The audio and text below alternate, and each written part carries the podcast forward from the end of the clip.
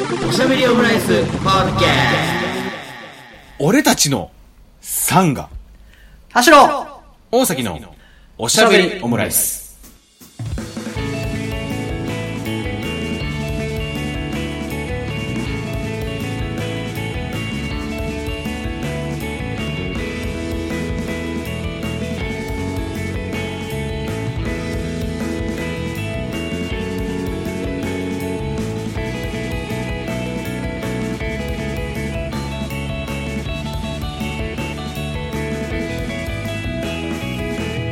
等身大のカルチャートークおしゃべりオムライス第254回の配信です。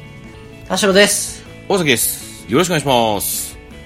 明けましておめでとうございます。おめでとうございます。ということでね、まあ、これが最初の今年最初のおしゃべりオムライスとなるんですけれどもね、はい。一応あの配信されてるのがおそらくですね1月13日金曜日、まあ、ちょ13日の金曜日って感じなんですけれども、はい。だと思うんですけどもね、まあ、まあ、まだを明けましておめでとうございますでいいでしょう。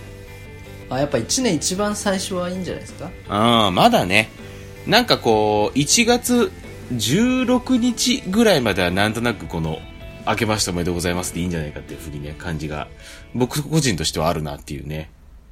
なんかこれ年々思うんですけどうん、明けましておめでとうございますの方がうん、なんかい言わされてる感あるんですけどうん、良いお年をの方がうん。いい気持ちになりません？長さじゃないですか、言葉の。単純に？うん。よいお年を、あ、どうも、よいお年をっていう風に言えるけどさ、明けましておめでとうございますだったら、明けましておめでとうございますっていう風に、こう、ちょっと若干このなんか、あの、正式感を出さなきゃいけないけど、よいお年をだったら、よいお年をっていう風に、あの、さかにおめでって言うから。とうございますがちょっと硬いもんなそうそうそう。だから、明けましておめでとうございますも、明けましてだったら、あ、どうも、明けましてっていう風に言えるから。明けまして、うん、明けましてって言うと、うん。明けましてなんだよとは思うけどね。うん。でも、こんばん、こんにちはとかもさ、うん。こんにちはで止まってるわけだから、それと同じ ことを考えると、やっぱ、明けましてっていう風に言えると、やっぱりこう。うん今のこんにちはの感じ、めちゃめちゃ嫌な京都の人みたいだな。どうも、こんにちはって感じでね。すごい関東の人のやつうん。うだね。ん。一発目からこう、ブブ漬けをバンバン出してくるっていうね。うん。そんな京都の人いないだろうけど。ブブ漬け連打してくるっていう。いや、なんか、うんあのー、ハブはナイスウィーケンド的な感じがあるなと思って。良いお年をってこう、こううんうんうんあなたのことを思ってますよって感じがちょっとこう、こうご自愛ください的なね。ああ、まあね。うん。だからなんかちょっとこう親しみを込めて言ってる感じがするんだけど、うん。明けましておめでとうございますってこう、なんかパブリックな感じするじゃないですか。まあ確かに開けたのは、自分お自身じゃない前関係ねえしっていう。そう、だからなんかちょっとこう、遠い感じがするというか、まあ確かに。うん、あるんですよね。うん。まあでもやっぱりこう、まあ10、まあね、16ぐらいまではちょっととりあえずね、こう、一発目の挨拶としては明けましておめでとうございますということで、なんか17、17ぐらいから徐々にこう、これは年度末の方になってきてるんじゃないかって感じはしますからね。うん早いな、早い。徐々に年度末がそ迫ってきてるなって感じがね、ちょっとしますけど、ね。早いよ。はい。まあまあ、まだちょっとこう、明けましておめでとうございますって感じで行きたいんですけれども、ちょっとこう、新年早々というかですね、ちょっと、まあ昨年の話になってしまうんですけど、ちょっと申し訳なかったなというのが一つありましてですね、うん。あの、ツイッターでもお知らせしたんですけれども、あの、前々回ですね、252回、あの、今年の振り返りみたいなことをした時のですね、回なんですけれども、ちょこちらがですね、あの、前の251回とですね、同じ音源を配信してしていまったということで、はい。あの、非常にこれ申し訳ないなというですね、あの、この中で、あの、ね、こう聞いてくれてる方いっぱいいるからちょっと、大切にしていかなきゃねとか言ってたにもかかわらず、そう言っていた回が配信されていなかったということですね、非常にこう申し訳なかったなっていう、まあ、ことなんですけれどもね。あの、なんかさ、こういろいろ、ポッドキャスト、それこそ日本放送とか TBS ラジオとかいろいろポッドキャストやってますけど、そういうところでさ、こうなんか、誤って前回と同じ音源を配信してしまいましたみたいなお知らせがあるときに、まあそんなやつはおらへんやろとかいうふうに思ったりしたわけなんですけれども、あの、10年やってきて、あの、初ですね。あの、そのミスを犯してしまったということでね、ちょっと大変。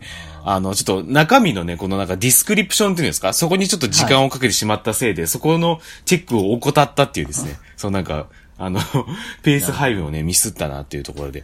これね、だからあのこれもちょっとすぐ気づければよかったんですけど、上がってから1日2日ぐらい経って、しゃべおマットマーク gmail.com のメールボックス開いたら、なんか Spotify とかからじゃなく、あの、メールが来てるっていうのがあって、あ、なんだなんだ、どんなお便りだと思ったらですね、あの、最近更新された252回を聞いたんですけど、同じ音源ですかね、こちらの勘違いでした。すみませんっていう風に来て、あの、メールが来ていてですね、で、あ、マジかと思って確認したら、もうバッチリ前と同じ音源でですね、で、うわ、やべえ、やっちまったと思って、こう、修正して、で、まあ一応 Apple Music で差し替わってのを確認して、で、まあこの方にですね、ちょっとあの、送りいただいた方にちょっと、すいません、あの、お知らせいただきありがとうございます。ちょっと申し訳ないんですけども、こちらのミスですってことで、あの、返信してっていうことで、ちょっと、まあ対応させていただいたっていう感じなんですけどもね。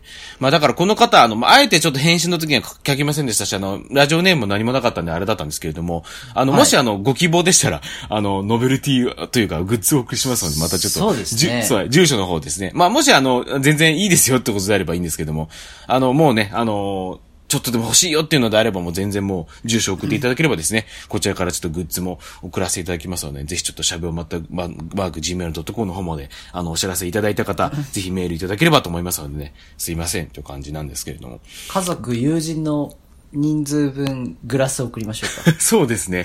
もうそれぐらいの勢いでちょっと送らせていただきますからね。そう。で、まあそこで修正してさ、で、あの、まあツイッターでもお知らせしてっていうことで、で、まあ、その後ちょっとね。で、あの、一つね、これあの、完全に、まあ、僕のミスなんで、ほんと100ゼロで僕が悪いので、あれなんですけど、まあ、ちょっとね、なんかこう不満というか、はい。な、なんだろうっていうふうにちょっと思ったことが一つだけありまして、はい。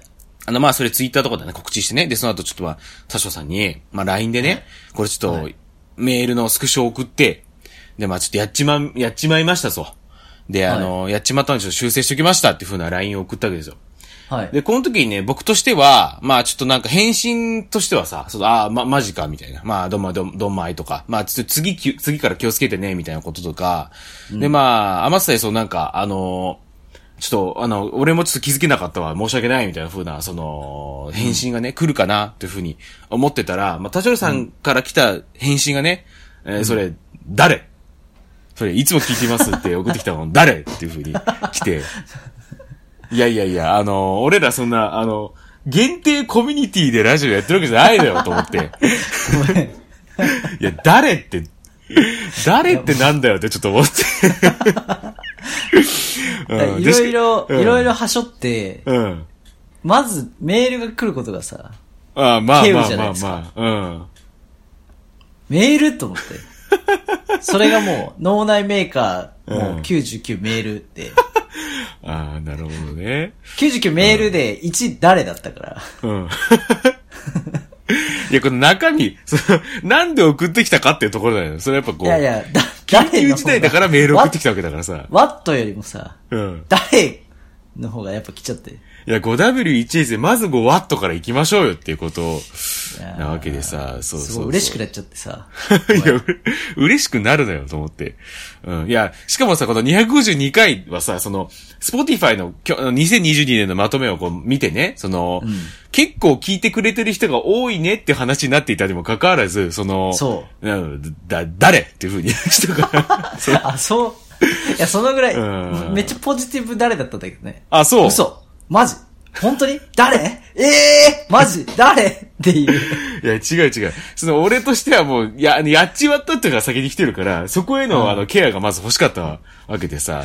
それはもう、すまんね。いや、もうもちろんあれですよ。でも、その僕の完全なミスだから、もうこれ100ゼロで僕が悪いんで、それはあれなんですけど、まあちょっと不満があるとすれば、誰？っていうのが、まず来るとは思ってなかったから、っていうね。うん。LINE って難しいね。LINE うん。っていうね。うん。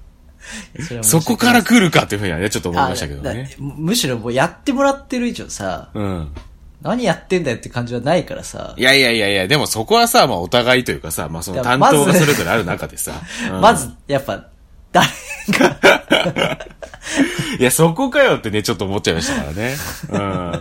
うん。こう、我々が無人島にいるとしたらさ、うん。人影が見えたらやっぱりさ、その人影、人影の時点でさ、うん、それがどんな人かわからなくてもやっぱりこう、誰かって気になるじゃないですか。いや、まあそうだけどさ、でもほら、俺らはそんな別に無人島じゃないから、一応よ、あの、集落にはなってるから、ちゃんと。っていうのが、 Spotify の調査により分かりましたから。そうなんですよね。その回の翌週だったから。うん。うんたまたまね、トピック的にも合う日だったのにね。うん。そうか。そう、失礼しました。とありましたまあでも一応ちょっと、あの、あの、現在はですね、修正されてますので、ぜひちょっと、252回もですね、聞いていただければと思います、ね、いやもうだって、それ職場の人にも友達にも言っちゃいましたもん。っていうのは？あの、え、リスナーからメール来たって話したもん。いや、そ、ダセえな。ダセえんだよ。だから、決して、ローテンションで、え、うん、あれ？って感じではなかった。ああ、まあまあまあ。うん、もうすぐ言っちゃってましたからね。いや、そんな、あの、ミスを指摘する、指摘いただいただいたメールなんだからさ、それ誇るなよ、それを。確かに。うん、じゃあ、ちょっと、大崎さん、今年も、あの、季節に一回ぐらいちょっとミスをしていただいて。やだよ、そんなの。もう結構俺マジかと思ったんだから、これ。あの、一番なんか、初歩的かつ根本的なミスだからね、そんな。いや、もうその、ね、まあ、確かにな。誰が見てもこれ、わかるって言えばわかる、いや、そうですよ。そう。そんなね、もうミスをするぐらいのさ、もうしゃべるオムライスなんで、ちょっとこれはもうですね、あの、今年度、まあ、3月いっぱいをもってですね、うん、まあ、このおしゃべるオムライスなんですけれども、はい。あのー、引っ越しをしようかなって思ってます。引っ越し？はい。あのー、というのもね、なんか、はい。あの、このおしゃべりオムライスは、まあ、ほんと結構、初期というかさ、もうなんかまだポッドキャストみんなあんまりやってない頃からポッドキャストやったじゃないですか。はいはい。で、それで行くとさ、もう当時って、なんか個人でポッドキャストできるツールというか、そのサービスってあんまなかったわけですよ。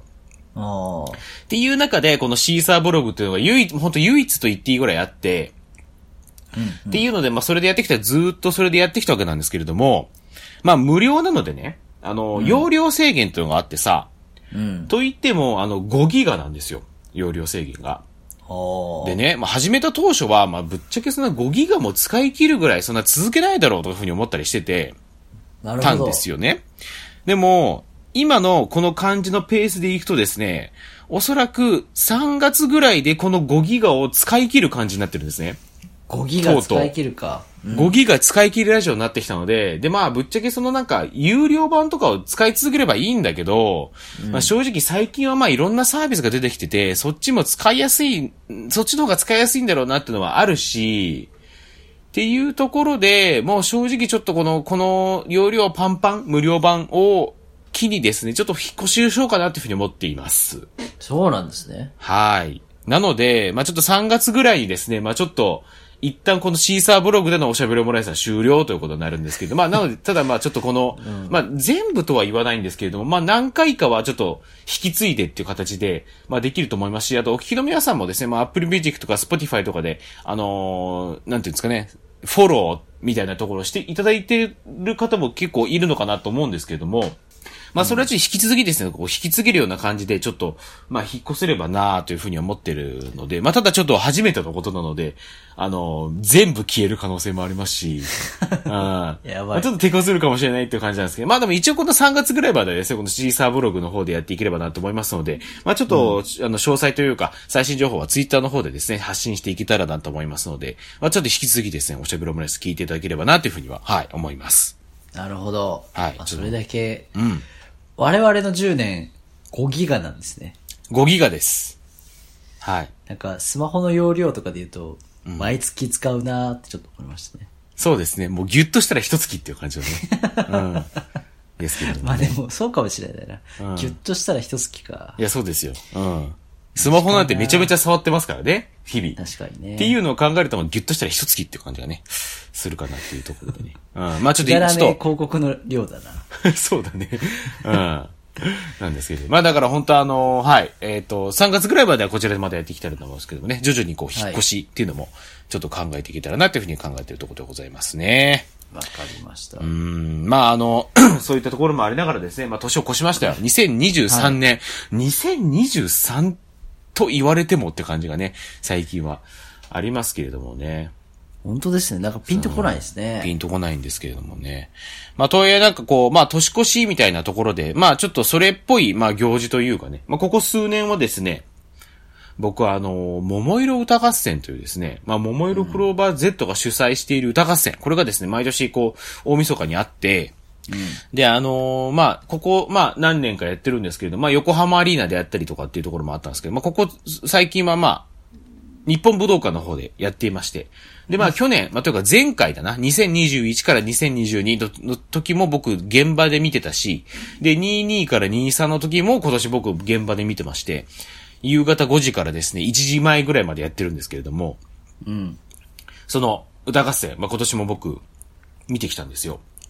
はい。で、あの、まあ、どんな人たちがね、出るかっていうところなんですけど、まあ、あの、紅白で分かれるんですけど、その、だあの、紅白歌合戦みたいな男女じゃなくて、まあ、ももクロが22で分かれてキャプテンみたいな感じになって、まあ、今年は赤組が玉井さんと佐々木さん、で、白組が桃田さん、高木さんという感じ。まあ、この二つに分けて、いろんな、まあ、出演者が出て、で、あの、えっと、フル尺で基本歌うっていうのと、あとまあ、うん、アニソンメドレー、アイドルメドレーとかそれぞれあって、それ、それぞれが、まあ、3、40分ぐらいの大ボリュームっていうので、まあ、この二つが、あの、まあ、結構、あの、大きな、あの、目玉になってるっていう感じが、っていう歌合戦なんですけれども、まあ、出演者としては、あの、まあ、今年あの、TikTok とかでめっちゃバズったっていう、 THE SUPER FRUIT、あの、チグハグで、うんうん、あの、は、流行った人たちとか、あと、えっと、レコ大にも出たりしてる Da-iCE とか、ワッチとかも出ていたりとかっていうのと、あと、まあ、えっ、と、イテウォンクラスの日本語版を歌ってた THE BEAT GARDEN とか、あと、トシさん。若いですね。うん、そう、トシさん。トシさん。あの、紅白に YOSHIKI が出ていて、で、桃色歌合戦にトシが出ているというね。田原俊彦？田原俊彦じゃないんですよ。あの、x ジャパンのトシね。あうん。田原俊彦見たいけどね。うん。なるほど。そうそう、で出たりとか。あとまあいろいろ、本当ジャンルいろいろあって、ウマ娘とか、エビ中とか、サイプレス上野上野とロベルト吉野。で、 EXILE TRIBE の FANTASTICS とか、で、松本明子さんとか、で、あの、泉谷しげるさん。当たり前に松本明子てるけど。松本明子さんは毎年あの、なぜか最近のね、アイドルの曲を歌うとね、まあなかなか、あの、今年は結構、超、あの、超ときめき宣伝部と一緒にやっててね、なかなかちょっと難しいんだろうなっていうのがね、一つありましたけれどもね。うん。あと、ファーストサマーウイカさんとか、あとあのあれね、えっ、と、ファーストテイクでバズったノーバディーノーズとか、うん。あと、超特急、アイドルマスター、で、あと、ソフィア、ノーベルブライト、森口博子、湘南の風とか、で、まあ後半になってくると結構、あの、なんか本当の紅白なのかなみたいな、そのラインナップになってきて、さだまさしさんとか、戸田恵子さん、はいはい、で、山本ジョージさん、西川貴則さん、松崎しげるさん、で、最後ですね、大鳥が、まあ、五木ひろしさんっていうですね、まあこれ五木ひろしさんも2年、うん、2年連続大鳥っていうことで、この、紅白歌合戦から桃色歌合戦に、こうなんか、スライドしてきたのかなみたいな感じの。なんか、映ってきた人多いぐらいだね。結構ね、山本譲二さんなんかも多分そうかなっていうところもありますしね。うん、うん、湘南乃風とかも出たりしてますからね。ファンタ、あの、 EXILE TRIBE の FANTASTICS とかもね、そういう感じなのかなっていうふうには思ったりするんですけれどもね。で、まあ、いろいろね、こうなんか、あ、すごい、まあ良かったなと思う場面もいろいろあって、まあそれこそアイドルメドレーのね、トリが、ファーストサマーウイカさんとももクロの4人による、あの、 BiSH のオーケストラを、歌ったりっていうのがあって、まあこれも非常に、まあ今年あの、 BiSH が解散するっていうことでね、まあそれに、まあ捧げたっていうことなのかなっていうね。まあウイカさんなんかもともと BiS だったりしたんで、もともと BiS だったウイカさんとももクロが一緒にこの BiSH を歌うっていうのはなかなかエモかったなっていうふうには思ったりしたわけなんですけれども。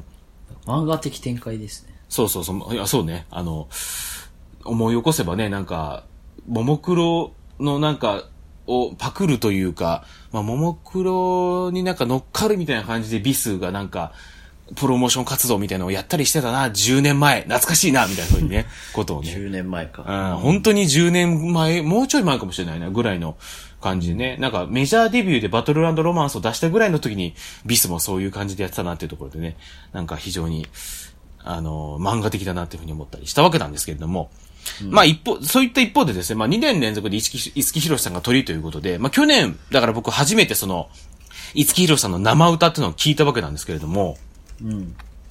まあなんつうんですかね、こうめちゃめちゃうまいよねっていうね。うん、歌が？歌が。歌が。歌がうまいし、なんか、あのー、なんだろうな。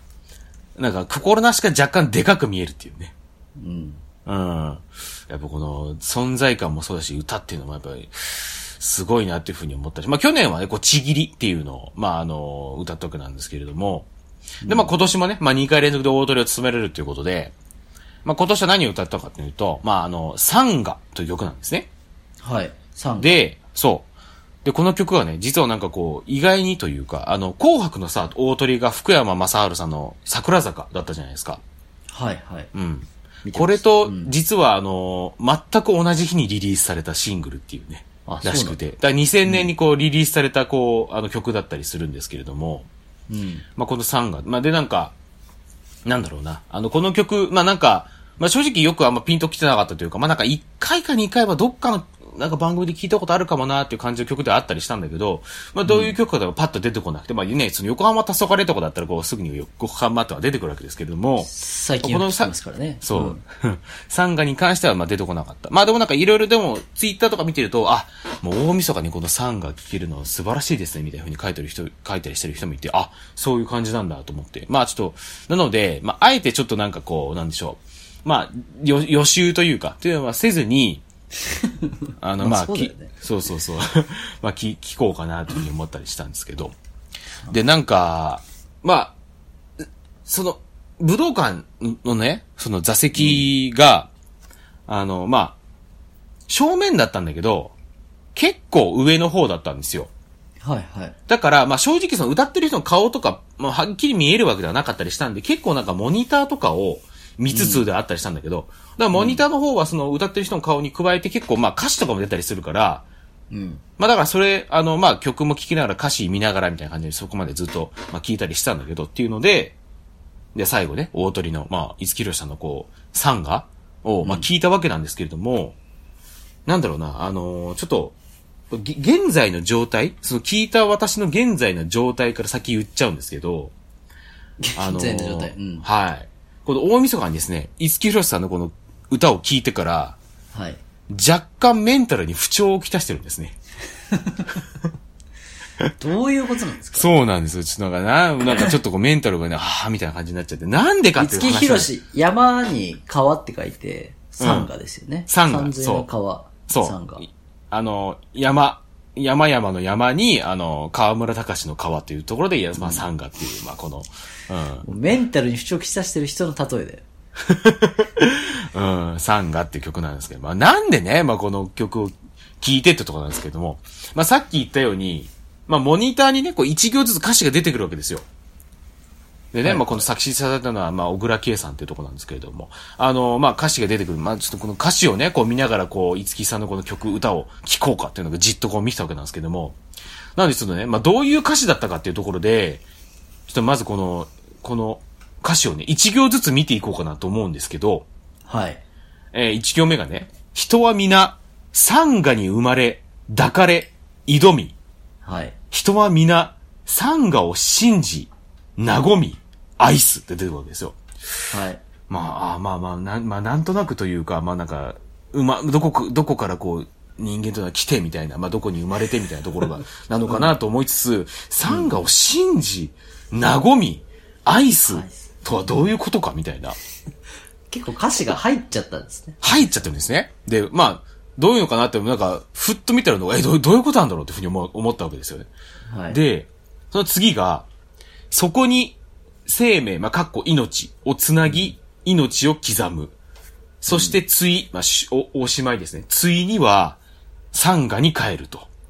うん。ああ、まあな、まあ、なるほど。まあ、この、まあ、人生みたいなことを歌ってるのかなっていうふうに思うわけですね。終わりと始まり的な？あそうそうそう始まりと終わりみたいなね。うん。でもで、まあ、この次が確かなんかサビというか、という感じだったかなと思って、うん。うん。ここで、帰り見て、恥じることない足跡を山に残したろうか。っていうのが来るわけですね。で、のこ、まあ、残したら、この残しただろうかってことだと思うんですけど、まあ、この歌詞っていうところに合わせてか残したろうかっていうふうに、ああ当ててんのかなっていうふうに思って、まあ、あな、まあ、なんか、自分のなんか、なんか生きてきた証みたいなことなのかなとか思いながら。奇跡みたいな。そうそうそう。で、その次が、永遠の水面の光、増す夢を川に浮かべたろうかっていうね。永遠の水面の光、これ、これどういうことなんだろうかみたいな。うん。五木ひろしの歌詞一行ずつ追うと思わなかったよ、新年一そう。発目 俺もね、そんな、一行ずつそんな、まあね、今この、歌詞、ね、あの、歌ネットを見ながらこう一行ずつ読んでるわけですけど、実際の現場としては、拝見しますよ。うん、はい、こう一行ずつこう、入ってくるわけですよ。うん、あの、モニターにね、こう出てくるわけで。ああ、そこ、いっぺんに出るわけじゃないから、ね。いっぺん出るわけじゃないから。っていうので、次何が来るのかみたいな感じでね。そんなに歌詞待ちに待ったみたいな感じで、初見でこう刺さってる人、会場でいないんじゃないですか？あの、こう、じっくりここは歌を聴こうってなってる中で、こう、モニターを見てるわけだけど、もうこの、どんな歌詞が来るのかっていうのがね、もう正直このあたりからね、あの、け、もう気になってしょうがないぐらいの感じだったからですね。もう永遠の水面の光ぐらいから、どういうことなんだ、これは、みたいな。いや、いいじゃん。ありそうじゃん。うん。で、その次がね、うん、えー、愛する人の瞳は過去目に、愛する人の目に、愛する人の目に、うん、俺のサンガは美しいかと、美しいかと、ってなってるわけですよ。で、これなんか問いか、問いかけたみたいなことだと思うんだけど、問いかけたとは言ってないんですよね。で、ここで2回それぞれ繰り返しててさ、愛する人の目に、愛する人の目に、俺のサンガは美しいかと、美しいかとって来てるわけですよ。うん、で、ここでサビ一旦終わりって感じなんですよね。確かに繰り返しのサビの感じですね。そうそうそう、美く、ああ、もう美しいかと、まあそうかと思って。で、この次に、歳月は心に積まれ山と移り、はい、歳月は心に流れ川を描くと。うん、ああ、まあそうか。まあ本当その、まあ人生の積み重ねみたいなことなのかなみたいな、うん、なってて。で、その次が、そこに積まれる時と流れる時とってなって、で、この次でなんか、次が、おおっと思ったんですけど、その、はい、人は誰もがサンを宿す。宿す。え、そうなんと思って。いいじゃん、別に。人みんなそうなんと思って、もうびっくりするわけですね。えじゃあ俺も何、サンが宿してんのかみたいな。宿す。宿し、宿、宿ってんのかみたいな風に、こうなるわけですね。ねそう。広し月が。広し月が言っててさ、で、まあ、この次またこの、まあ、サビというか、サビなんだけど、まあ、ちょっと歌詞は違いみたいなところで、来るわけですよね。で、この、ふと思う、悔い一つなく、喜びの、で、この喜びがこのなんかこうなんだこう、なん、なんていうのかなこの喜び。えつの。えつ、えつですね。喜びの山を築けたろうか。で、その次が、くしゃくしゃに嬉し泣きする陰りない川を抱けたろうか。でも正直、もうここで、正直もう何言ってるかわからないですよ。もうくしゃくしゃに、え、待って、くしゃくしゃによ、嬉し泣きする陰りない川ってどういうことだみたいな。まあ、わからんでもないですけどね。その、くしゃくしゃに。前のサビと言ってることは、同じことなんでしょうけど。あ、もうそうね。だからでもまあ、正直何言ってるかわからないんだけど、なんか、なんだろうな、まあ、なんだろう、歌詞として、あの、なんか日本語としてはめちゃめちゃこう美しいなと思って、くしゃくしゃに嬉し泣きする限りない皮を抱けたろうか。うん、あうん、みたいな。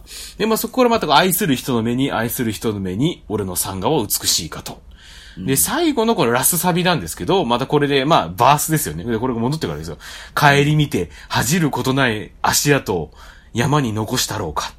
で、永遠の水面の光増す夢を川に浮かべたろうか。愛する人の目に、愛する人の目に、俺のサンガは美しいかと、美しいかとっていうところで、まあ、この歌が終わるわけなんですけど。これ鳥ですよね。鳥です。ちょっと、終われないね、これ。でもな、なんかね、その終われないっていうかね、このなんかまあ、まあ今この読み上げてるからね、まだあれですけど、これまあ、その圧倒的な歌唱力でこれを歌い上げてバーンってこう終わるわけですよ。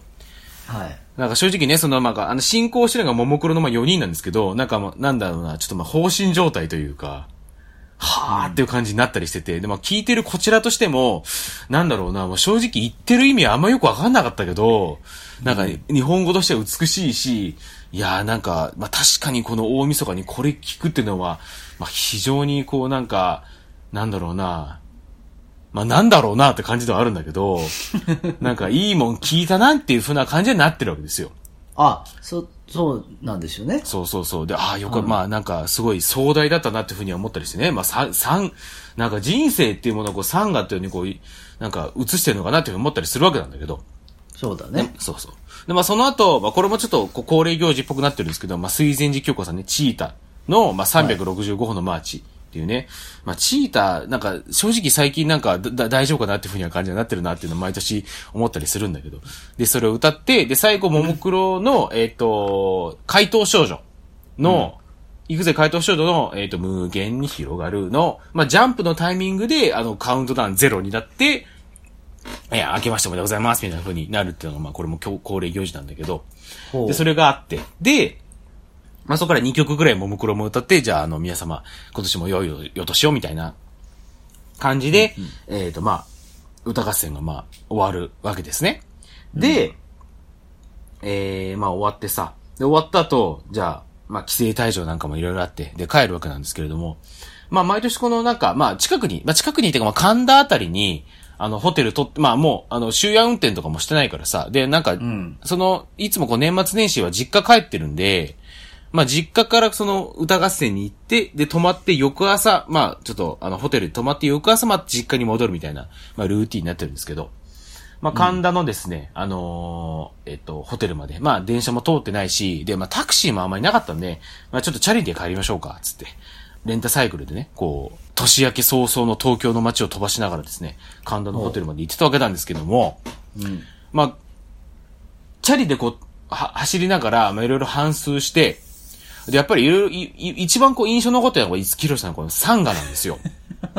で、で、その半数聞いた中で。そう、いろいろ聞いたのは、まあ、オーケストラも良かったな、というふうに思ったりしたんだけど、まあ、やっぱりこう、サンガがね、あの、なんかこう、ふと、こう、頭に流、あの、流れてきて、人は誰もがサンガを宿すとは言うものの、まあこの、自分自身にね、こう、振り返ってみたときに、うん。まあ、恥じることない足跡を山に残せたのか、俺はとか。うん。あの、くしゃくしゃに嬉し泣きする限りない川を俺は抱けているのかみたいな風にね。うん。振り返ったときに、まあ、人は誰もがサンガを宿すって言うけど、うん。多分、俺にはサンガは宿ってないだろうな、みたいな。思って。そっち？で、かつ、宿っていたとしても、うん、俺のサンガは美しくないだろうな、みたいな風に思って、うん、まあ、サンガとは何なのかと。それはわからないけども、どちらにせよ、俺には宿ってないだろうし、宿っていたとしてもそれは美しくないだろうな、みたいな風に思って、うん、これからもね、そのサンガが美しくなる見込みもないな、みたいな風に思っちゃって、うん、そっからずっとメンタルの調子が悪いです。というね。いやー。ちょっとね、まあ、く、なんかこう、まあ、ざっくり言うとこう、暗いすぎたなっていうのがね。ああ、なるほどね。そう。この歌詞が暗かったとか、うん。五木ひろしパフォーマンスが悪かったとかではない、うん、むしろ、むしろってことなんですね。もう食らっちまったなっていうので、その気持ちを引きずったままね、まあこの、いつもね、この、これもルーティンなんですけど、1月2日にこう、実家の近くのね、あのー、えー、神社に、あのー、初詣にね、家族で行くわけなんだけど、毎年、いつもはこう、毎年こう、パンパンとかやりながら、こう、今年もいい一年になりますように、とか思ったりしてるんだけど、もう今年に関してはこう、もうパンパンとかやりながら、うん、まあ年が明けたからなんだ、みたいな風に思っちゃってるわけですよ。もう明らかにいつもとこうね、メンタルの調子が違うなっていうふうにそこでも思ったりしたし、ちょっとやっぱこう食らっちまってるなっていうふうにね、思ったね。なるほどね。ああ、だからほんとこう、五木ひろしさんの曲、歌をこう、年末、大晦日に聞いてからちょっとまだ、この収録時点の1月8日までね、まだそれをちょっと引きずっちゃってるなっていう、私ですね。そんな年越しでしたね、僕はね。なるほど。いや、でもこれ歌詞、これ、うん、あんまり音楽の授業じゃないけどさ。うん、そうだよね。私からすると、この、まだ、この、PC 上で歌詞を、こう、デジタルで読んだだけで、うん、あの、そこから先でまだ曲すら聞いてないから、そうだよね、まあ、こんなに文字面を見ることはないかなっていうぐらい見ていますけど、うん、うん、まあなんか、こう、年を重ねて、しかも我々のさ、こう、何倍も、こう、なんていうの、先輩というか、うん。年を取っている五木ひろしの歌詞と思うと、うん、こういうふうに思わざるも得ないよな、とは思いますよね。まあ、それこそ、うんうんうん、あの、年末年始だと家族、普段会わない、こう、家族に会ったりとかすると、なおさらこういう話をするよな、正月ってってやっぱ思いますよね。そうね。こう、山とか川、うん。その私の実家が山梨にあるんで、はいはい。あの、富士山を毎日見てたんですよ。今年は帰省してたんだよね。山梨の方に。そあ、そうです、そうです。で、うんあの、温泉が近くについてたりとかしてて、いや、いいじゃないですか。温泉に入って富士山をもう見て、みたいな。うん。まあ聞こえがいいじゃないですか。温泉と富士山。うん聞こえがいいじゃないですかってことなんですけど。まあまあ。うん。トゲだがある。から大崎さん、大崎さんと同じですよね。山がなんだって思うんですよね。だ、だなんなんだって。山が。はいはいはい。本当の山ね。本当の山。富士山を見ていたとしても、富士山と、もう、な感覚的には360度こう囲まれてるような立地にいるような感じなんですよね。もう、うん。連なった山々、山脈にはいはいこう囲まれた立地で、いや、そうだよね。うん。まあ、高さで言うと9階ぐらいのところに、うん。あの、大浴場があるんですけど、いや、いいじゃないですか。うん。いいロケーション的にはいいんです。聞こえはいいじゃないですか。うん。うん。もうそれ見てさ、うん。いい天気だなとか言って、その、共通の住んでるおじいちゃんとかが、うんああ、いい天気で山が見えるなみたいなことを言いながら、ひと独り言ですけどね、うん。風呂入ってて、まあちょっと目があったりとかして、あ、どうも、みたいな。うん。でも心の中では、だ、だからなんだよ、山が。毎日あんだろ、山ぐらい。って思うんで、うん。このサンガを聞きながら、うん。山だからなんだっつんだよってちょっと思いね。そっちか。なるほどね。うん。だからね、あの、で、これちょっと 話、話しててもいいですか？はいや、そ、あの、ちょっと、年末にうん。読んでた本で、うん。大変こう、考えるところあるというか、うん。面白かったなっていう漫画を読んだんですけど、はいはい。ちょっと大崎さんのこの歌詞に食らったのに少し関連するんですけど、うん。あの、漫画で、えーっと、2020年の漫画大賞だったかな、うん。撮った、うん。カタカナでうん、ち、あの、丸、ちはいはい。っていう漫画で、あの、地球の運動についてっていうサブタイトルがついてる漫画なんですけど、これも話題になりましたよね、結構ね。そうですね。うんで、うん。あの、前半1巻分ぐらい、まあ、それこそアプリとかで無料ですっていうタイミングで、こう、ちょっと読んだりしたんですけど、うん、うん、うん。あの、ちょっと表現で最初に結構拷問のシーンとかあって、おと思って、なんか疲れちゃって読むのやめたんですけど、その後、もう全部読んでみようかと思って引き込まれてなんか読んだ日があって、あれだよね、あの、その、天動説が主流だったじ時代に地動説を唱えてっていうあれですよね。あ、そうです、そうです。うんうんうんだから、その時代に地動説、その科学を信じたり、科学を追求するということは、うん宗教観的に、やっぱこそうだよね。お天道様に、お天道様に、やっぱ上に神様がいるという事実で、やっぱ地球を作った人うん。とかってせ設定というか概念がある以上、あまりそこを否定するような考えを研究すること自体否定されてたっていう時だから、あのに、、そう、ガリレオもなんか処刑されたとかっていうね。うん。そうそうそう。だから宗教と科学みたいなところの話を、あのー漫画で、まあ、スピリッツでこう、掲載されてたっていうのは、なんかすごい面白いなと思っていて、うん。で、その、なんか何を成し遂げるかみたいな大崎さんのこの、は、うん現代人考えがちな話のはい、中はい、はい。そうですね。うん。が、この漫画、その、まあ、天動説、地動説、もしくは宗教について興味がなかったとしても、ちょっと大崎さんにうん。おすすめしたいぐらい、うん。ちょっとこう、面白かったのは、これ全8巻なんで、うんなんかこう、乗ってしまうと1日で読めるぐらいの量ではあるんですよ。うん。で、これ最初に言うと、うん。あの、主人公、まあ、表紙に書いてある1巻の主人公とかは、うんあの、あっという間に殺されちゃうんですよ。あ、そうなんだ。殺されちゃうというか、うんあの、まあ、拷問にかけられて、うんうんうんその夢半ばにして、うん。まあ、あの、漫画の作品上は、うん結構こう、あの、退場してしまうんですよ。うん。話として。うん。だから漫画とかアニメとか映画でよくある、なんかこう気づいたら何年後みたいな感じでこう、うんあれ？話変わったみたいなことってたまにあるじゃないですか。うん。うん。だからああいう展開で、うんまあ、話が、あの、まあ、歴史として進んでいったりするんですけど、うん。あのーこう、人が一緒でできることっていうのは、うん。もうとんでもなく、もう、ビビたるもので、些細なことなんだけど、はい。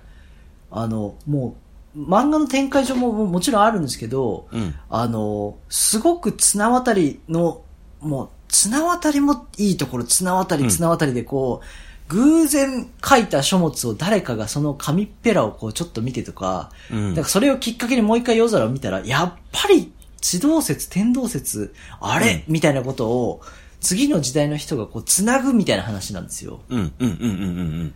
だから、人が、俺は成し遂げたぞみたいなことは、もうほぼほぼ実感できるようなことではもちろんないけど、はいはいはいはい。繋いでいくことはできるんだぞっていう結構パッションが、終盤になって結構ブワーっとこう広がっていく感じが、まあそれでまた元を正せば、あの人が、あの彼が、まあ、うんその彼がきっかけになったのまたさらに後ろに人がいてみたいなことはうんあるんですけど、うん。で、その全てって、うん。我々からしたら例えば仕事何のためにやんのみたいなところあるたりとか、はいはいはいなんか何のために生きたんだろうってあるんですけど、うん。この話の面白いところは、まあ、あのー宗教でこう弾圧されていたりとか制限がかけられたり、たまたまそれが宗教でっていうのはありますけど、うんあの、人が物を知りたいということは止められないって話なんですよ。はいはいはい。好奇心。その、何かを仮説を立てて、調べたりとか、なんでだろうと思って、人が学んだりとか、研究したりとか知りたいと思うことは、うん。あの、自然なことだから止められないっていうのがあるんで、なんかそこがすごいこう、パッションポイントだったんですよね。うん。なんかこう、なんでやらなきゃいけないんだろうって考えなきゃいけないようなことって、うん。まあ、続かないというか、まあ変な話、あの、ずっと通ってしまうやらなきゃいけないことですけど、うん。なんか気になるっていうことは、うん。こう、例えば自分じゃなくても次に繋いだとしても気になるんでしょうね。例えば。まあそれは、例えば今の社会問題的にうん解決しなきゃいけないって誰かが思うってことは、うん人その人じゃなくても解決しなきゃいけないって思う人出てくるとか、うん。なんかこう、それこそ自然は守んなきゃいけないとか、動物保護しなきゃいけないとかっていうのは、うん興味ない人はいたとしても、そういうのってこう根源的に人が思うことだったりするのかなと思うと、うん。なんかこの漫画で人の一生キャラクターみたいな設定とかって、もうそういうものを読みすぎて、うん。ちょっとこう、なんだろうな、そういうのを見ても感動は薄かったんですけど、うん。一貫してこの地動説、天動説っていうことだけが主人公になってるのって、うんなんかすごい面白いなと思ったんですよね。うん。で、すまあさ、歴史上はコペルニクスって人が、うん。この地動説うん。うん。っていうのを、まあなんか唱えたって書いてますけど、うん。うん。うん。だそれは、最後、まあ、オチ的にちょっと出てくるんですけど、うん。あ、そこでそうやって歴史に繋がんのねみたいな、あの、人間として記された一人として出てくるんですけど、それまでに、こんな人のいろんなことが繋がってみたいな。で、うんそこになんかみんな、なんだろうな、公爵を垂れるような、すごい人ばっかりじゃなかったりとか、ちょっとだけのこの活躍があったりとかするから、うんああ、それでもこの人なしでは、こういう社会、人生ってなかったんだなーっていうのが漫画で書かれてるっていうのは、はいはいはいなんか。すごくこう、自分は年末に読んで、うん。この3が以上にありがたい気持ちになって、えー風呂に入って山見て、山がなんだよって思いましたね。いや、うん効果出てなくないか？いや、いや、山がでかくてすごいじゃなくて、うん。別にこれ見てありがたがるんじゃなくて、うん。あるだけですげえ顔してんだってやっぱ思いましたね。あなるほどねその、自然を読み解くこっちの、な根性というか、うん。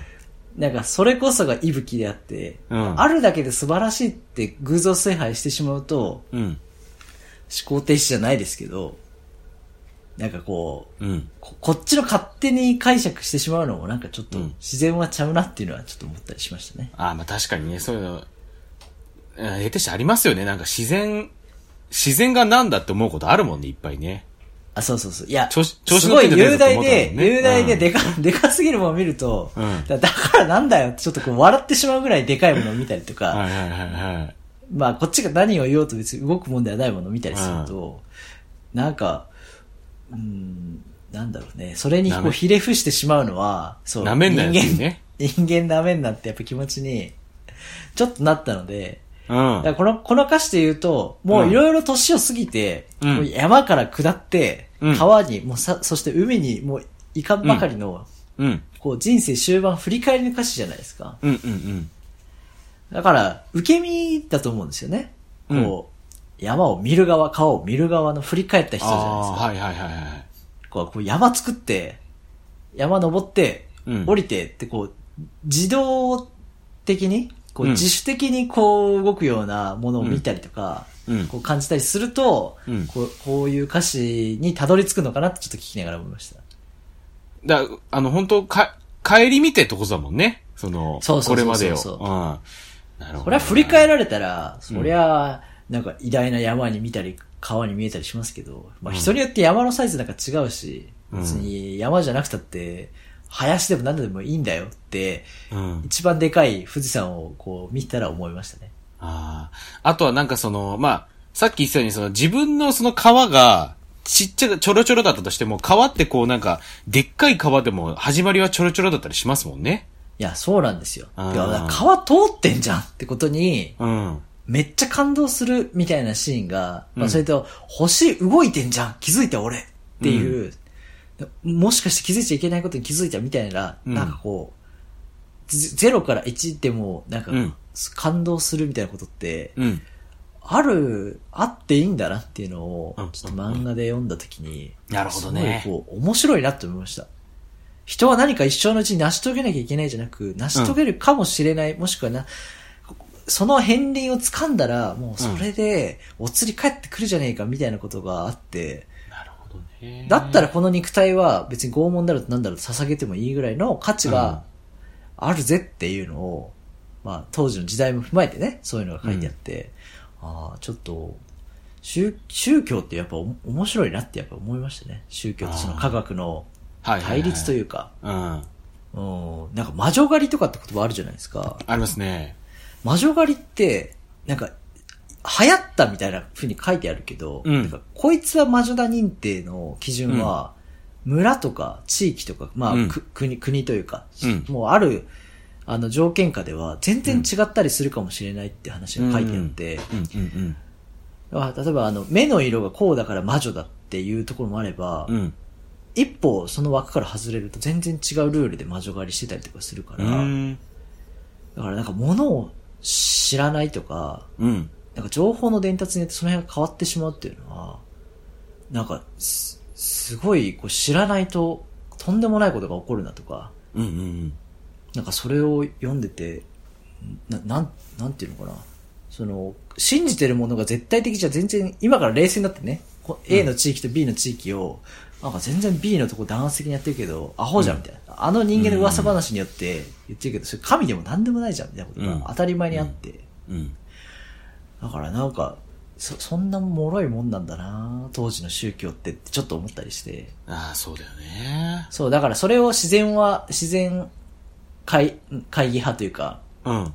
と、あの、偶像崇拝派とか、信じてるもんってなんかバラバラだったりするから、それを最後に、自分の知的欲求だけは誰にもこう、変えられませんみたいなこと言ってると、お前の熱中するものを見つけようみたいなのは、うん。なんかちょっと熱いなと思って、このサンガを聞きながら、なんかちょっと繋がるものがあるなと思って、うん。だだから、五木ひろし、地動説派がちょっとこう今、繋がった感じが。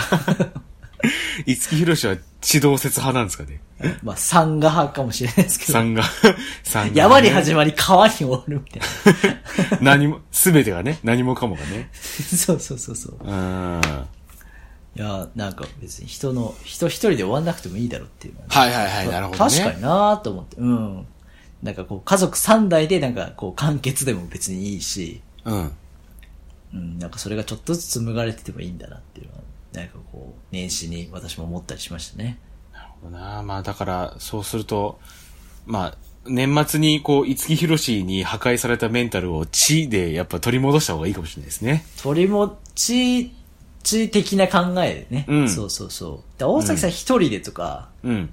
大崎さんを取り巻く誰かに何か託しても別にいいわけで。なるほど。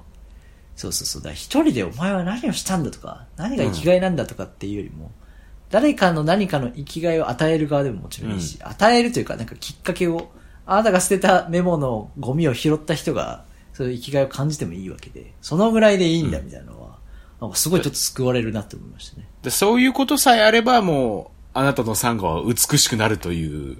美しい。だ、ね、人から見たら大崎さんはめちゃめちゃでかい山を持って、美しい川を持っているわけで。うん。うん。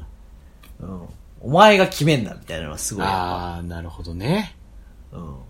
五木ひろしの山だってすげえちっちゃいかもしれないし。うん。歌歌ってるだけでかいかもしれないし。そうね。そうそうそうそう。うん、そんなもんなんですよって、一番綺麗だと言われてる富士山を見て、うん。思いましたよ。で、山が。山が。山が。山がなんだって。でかいだけじゃねえかっていうね。うん。うん。ですね。まあ、なんか、うん、ケケツを撫でながら見るもんじゃねえだろ。まあ確かに。うん。そうなんだよな。うん。なるほどね。まあだからちょっとね、まあ今回あの、懐かしのあの歌詞に夢中みたいな感じになりましたけれども。いやでも面白いですね。これ、うん、こんだけ読み込んでから、うん、曲聴いてみたくなりました。あの、そうですね。あのアベマの方で桃色歌合戦は配信されてまして、で、あの、アーカイブをね、多分1年ぐらい見れるので。なんかそうそうそう。あの、次回の歌合戦まで見れる感じになってるので、おそらくね。高いなはい。なので、あの、このサンガに関しても、も、もちろん見れますし、あと、まあ、さ、あの、冒頭の方で言った、ウイカさんとももクロの、えっ、ー、と、オーケストラの方も、あの、聞けたり、見れたりしますのでね。もうほんと全部、はい、あの、アーカイブ残ってるので、ね、あの、ご興味ある方は見ていただければな、というふうに思いますね。というところで、あの、アベマでね、あの、簡単に見れるので、見ていただけ、あの、無料でね、見れるので、見ていただければと思います。ぜひね、よろしくお願いしますね。